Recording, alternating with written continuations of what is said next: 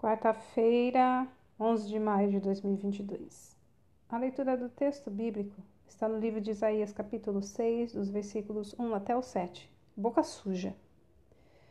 A Bíblia descreve uma visão do profeta Isaías, tão grandiosa que o levou a perceber o quanto era impuro diante de Deus. Quando Isaías confessou a sua pequenez e insignificância, foi purificado por meio de uma brasa viva que tocou a sua boca é o que vivemos atualmente. As pessoas, quase de um modo geral, têm um palavreado sujo, porque suas mentes só abrigam maldades e obscenidades.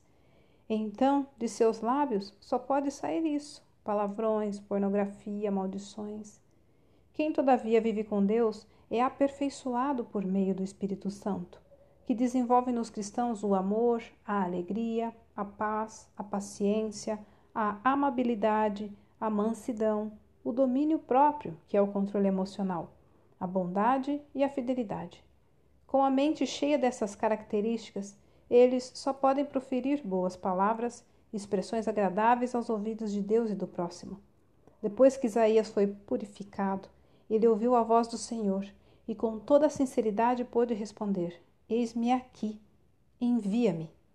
Assim, esse texto também nos ensina que antes de proclamar a vida nova em Jesus, é preciso que seus seguidores sejam purificados de seus pecados, confessando-os a Deus e reconciliando-se com Ele.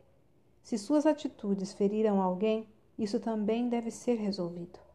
A experiência de Isaías nos mostra que o ser humano é impuro, mas não precisa continuar assim. Deus pode purificá-lo. Isso acontece quando entregamos nossa vida a Cristo o perdão de Deus nos limpa e nos torna aceitáveis diante dele.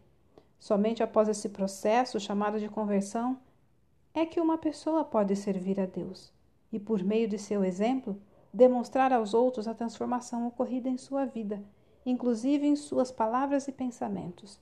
Olha, a boca fala do que está cheio o coração. Texto retirado do presente diário da Rádio Transmundial, edição 21.